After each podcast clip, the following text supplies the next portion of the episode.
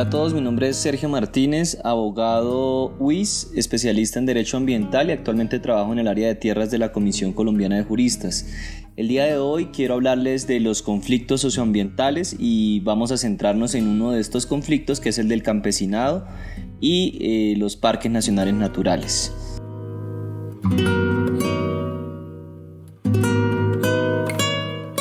Antes de abordar qué son conflictos socioambientales, es importante que sepamos qué se entiende por ambiente. Frente a este concepto hay dos posturas, una restrictiva, eh, con una visión ecologista del ambiente eh, y, por tanto conservacionista, que implica que el ambiente es solo em, o concibe el ambiente solo como la suma de elementos de los elementos que están en él, es decir, de las aves, plantas, minerales, etcétera eh, pero que no tiene en cuenta las relaciones, que hace más referencia a la segunda postura, una postura mucho más flexible desde una visión socioecológica del ambiente, un enfoque socioambiental en el que em, las personas y las relaciones que tienen con el ambiente, con los elementos del ambiente, son tenidas como un elemento más del ambiente, es decir, la cultura y las personas que están en una determinada área hacen parte también del ambiente, debido a las relaciones em, y a la interdependencia que tienen con los animales, con las plantas, con los elementos minerales, agua, etc. Em, esta postura más flexible eh, la pueden profundizar mirando los escritos del profesor Gregorio Mesa de la Universidad Nacional del grupo HITCA.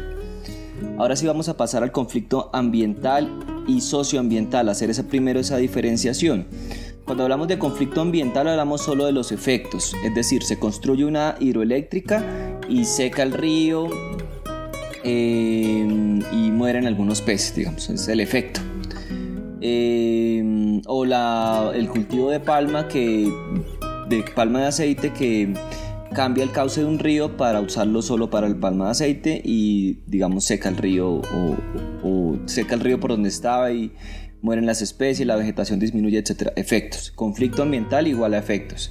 Y conflicto socioambiental, aparte de los efectos, hay disputas, porque ya no es la sola empresa causando un efecto al ambiente o el solo proyecto o actividad causando un efecto al ambiente, sino además una disputa con otras personas, otra comunidad que está en el territorio que tiene una visión distinta de cómo deben utilizarse esos elementos del ambiente, es decir, el agua. Entonces la hidroeléctrica dice el agua es para producir energía, la comunidad que vive cerca de la hidroeléctrica dice el agua es para que hayan peces y podamos pescar y vivir de ahí y para nuestros cultivos. Entonces hay varios orígenes de los conflictos socioambientales, que es sobre los que nos queremos centrar hoy origen por, por temas de datos, por información, por ausencia de información o información precaria.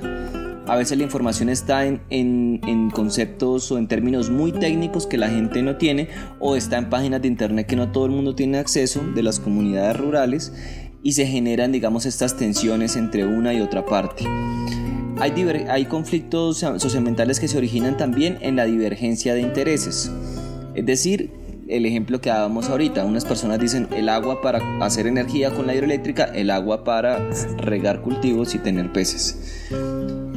Otro origen de los conflictos ambientales son las divergencias de valores. Esto está más eh, dirigido al tema de las cosmovisiones, de las prácticas ancestrales de pueblos eh, indígenas y también del campesinado como cultura diferenciada donde por ejemplo los indígenas dicen el petróleo es la sangre de la tierra y la empresa petrolera dice bueno, esta sangre de la tierra cotiza en la bolsa de Nueva York y tiene un precio y por eso es importante para mí porque es dinero lo que genera esa sangre de la tierra. Entonces hay divergencia de valores frente a un elemento del ambiente, en este caso el petróleo.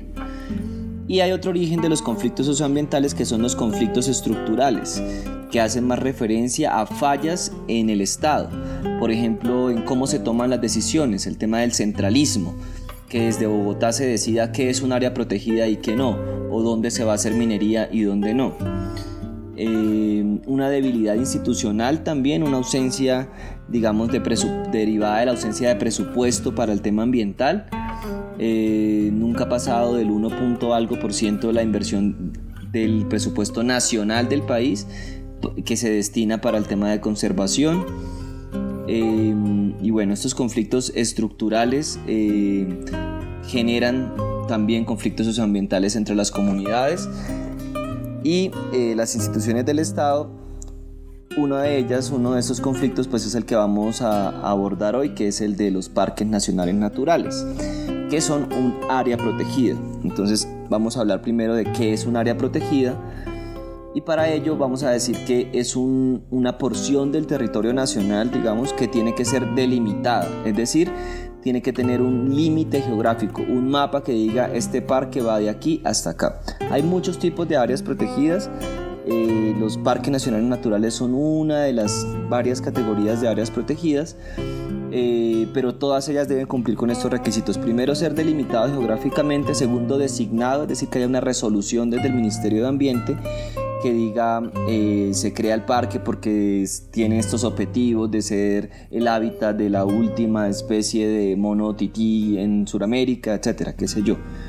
Una designación que es una resolución a través de un documento oficial. Segundo, delimitación, designación llevamos. Tercero, regulación. Es decir, que existan unos instrumentos como una carta de ruta que diga cómo administramos esa área protegida.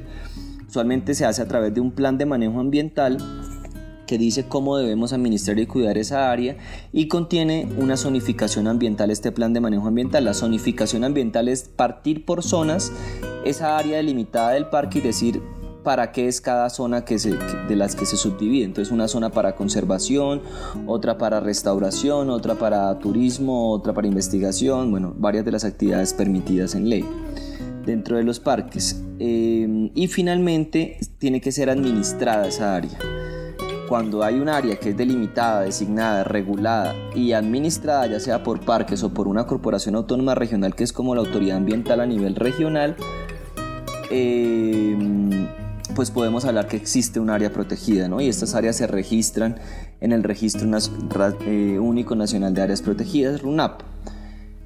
Ahora sí vamos a hablar del caso tipo del campesinado. Em, y los parques nacionales naturales. Hay que decir que hay cerca de 20.000 familias campesinas em, eh, viviendo y que se asentaron desde antes y después de la creación de los parques. Los parques se crearon alrededor de los 70 para adelante, de los años 70. Hay 59 parques creados y en 37 de los 59 hay comunidades campesinas. Entonces hay un origen y unas tensiones porque hay dos artículos, principalmente el 331 del decreto 2811 del 74, que es el Código Nacional de Recursos Naturales, que dicen que hay unas actividades que se pueden hacer en parques, conservación, restauración, investigación, em, turismo ecológico, bueno, varias y en ninguna de ellas está establecida la, actividad agropecuaria que realizan los campesinos, criar animales, producir alimentos. Eh, allá empieza una tensión, ¿sí? porque Parques dice estas áreas son para este fin y los campesinados dicen pero ya estábamos ahí, pero llegamos por el conflicto armado, etc. El artículo 63 es el otro artículo que genera esta tensión pero este ya no es del Código de Recursos Naturales Renovables, Nacional de Recursos Naturales, sino es de la Constitución Política. Y esta dice que los parques naturales son bienes públicos que son imprescriptibles, inalienables, inembargables. Imprescriptibles es, quiere decir que ese derecho que se tiene sobre el parque, que tiene el Estado sobre el parque al crearse el parque, nunca vence, nunca se acaba ese derecho. Si hay una discusión si el Estado es dueño o no de los parques, eso está en discusión, pero digamos que en teoría se dice que cuando ya está delimitado el parque es el Estado quien lo administra y se entiende que es como el que tiene la titularidad sobre el parque. Ese, ese, ese derecho que tiene sobre el parque el Estado nunca va a vencer y por lo tanto entonces es inalienable también. Eso es la, esa es la imprescriptibilidad que nunca vence. Segundo, inalienable es que como nunca vence, pues nunca lo voy a poder pasar a otro. Inalienable es que ese derecho de dominio que yo tengo sobre el parque no lo puedo entregar a otra persona porque para qué se lo voy a pasar si nunca vence, siempre va a ser mío eh, el parque, entonces cómo se lo voy a poder pasar, por eso es inalienable. E inembargable quiere decir que yo no puedo dar ese parque como siendo el Estado como una garantía para una obligación, es decir, yo no puedo ir al, Banco Mundial y decirle, mire, présteme una platica y si no le pago usted se puede apropiar del parque, porque estamos diciendo que el parque siempre va a ser del Estado, es imprescriptible. Eso es inembargable, no lo puedo dar como garantía. Hay varios orígenes y son las de este conflicto y son las expulsiones, em, que se han dado en, el país, ya sea por despojo, porque se han apropiado de tierras de manera ilegal a través de grupos armados o a través de la fuerza, y familias campesinas han tenido que llegar a zonas más alejadas que coinciden con los parques naturales. También las economías extractivistas como el petróleo, como la minería, ha hecho que la gente tenga que salir de su tierra porque no tenían título de propiedad. Eh, y se vayan a zonas más alejadas que coinciden con los parques y el mismo conflicto social y armado también ha hecho que la gente se desplace de sus territorios y tenga que ir a otros territorios más alejados que coinciden con los parques naturales. Entonces, expulsiones es un origen de este conflicto socioambiental entre el campesinado y parques naturales. Otro origen son las dependencias, las dependencias de las personas del, campesinado a bonanzas como la bonanza del caucho en la Amazonía, como la bonanza de oro en el sur de Córdoba, bueno, las bonanzas em, también alrededor de economías ilegales, coca, marihuana, etcétera, que han generado que las poblaciones se vayan hacia esas zonas en búsqueda de oportunidades porque no tenían cómo sobrevivir dignamente donde vivían antes. Y otro origen, aparte de las expulsiones y las dependencias, son las representaciones excluyentes. Esto quiere decir em, que antes em, se creía que el ambiente era algo inhóspito, peligroso, eh, y ahora se cree que el ambiente es algo eh, muy lindo, muy prístimo, que tiene que estar solo, deshabitado, para ir a visitar, a tomar fotografías. Esa exclusión, digamos, ese cambio de, de, paradigma, de visión frente al ambiente, primero frente a algo inhóspito, peligroso, a algo para ir a visitar, para no tocar, eh, genera una representación excluyente frente al campesinado, porque al principio, cuando era algo inhóspito y peligroso, el campesinado era un héroe por ir a colonizar esas áreas. En los años 50 se le daba plata al campesinado para que, desde el Incora, para que colonizara y se metiera en esas áreas. Pero ahora se le dice usted depredador, usted contamina, usted es un antieconómico, un, productor antieconómico y entonces usted eh, tiene que salir de ahí. Hay ese cambio de héroe a, a depredador, al que contamina. Ese es otro origen de este conflicto socioambiental entre el campesinado y parques. Hay varias soluciones que se plantearon en una mesa que se montó en el 2014, que viene ordenada del 2012 por el Acuerdo para la Prosperidad 079 del Gobierno Santos.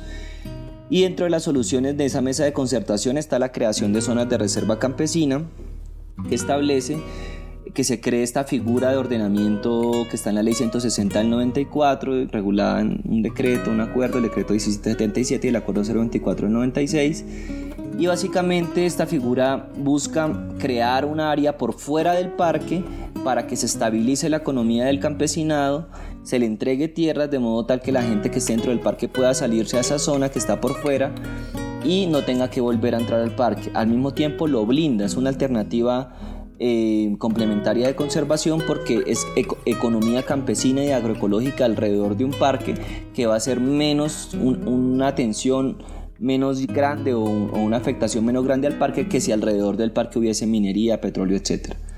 Otra propuesta de solución es el realinderamiento, que parques como no se pueden reducir porque son imprescriptibles, inalienables, inembargables, no se puede cambiar la titularidad de ese parque, pues que se corra un poco los 100 hectáreas, por ejemplo, que tenga un parque, por decir algo, se corra hacia un lado cuando una parte de ese parque está ya afectado, digamos que hay pueblos, eh, cascos urbanos, etcétera, dentro del parque, como en el Vía Parque Salamanca yendo hacia Barranquilla, y esa parte deje de ser parque donde están esas personas, esos pueblos, y otra parte que si esté conservada se vuelva parque. Entonces es como que no se reduce el área del parque, pero se quita el problema, la atención con, el, con los poblamientos.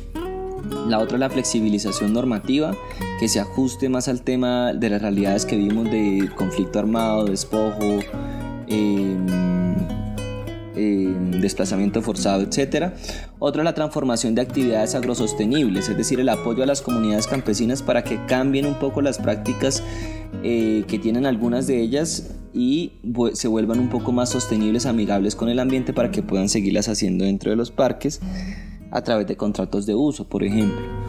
La otra, es, otra solución es pilotos de comanejo, es decir, que no solamente existan los funcionarios de parques como quienes cuidan los parques naturales, sino además las comunidades campesinas también puedan ser eh, aliadas de la conservación y, se les haga proyectos para que ellas también puedan cuidar los parques y puedan permanecer en ellos. Finalmente, eh, reflexionar frente a la mm, obligación que tiene el Estado de dar una solución a este conflicto eh, desde una perspectiva de integralidad de derechos. Esto quiere decir que no priorice la conservación del ambiente por encima de los derechos fundamentales del campesinado y tampoco al contrario, sino que trate de integrar estos dos derechos y garantizarlos al mismo tiempo para que no se afecte el ambiente, pero tampoco los derechos de esta población vulnerable que es un sujeto de especial protección constitucional.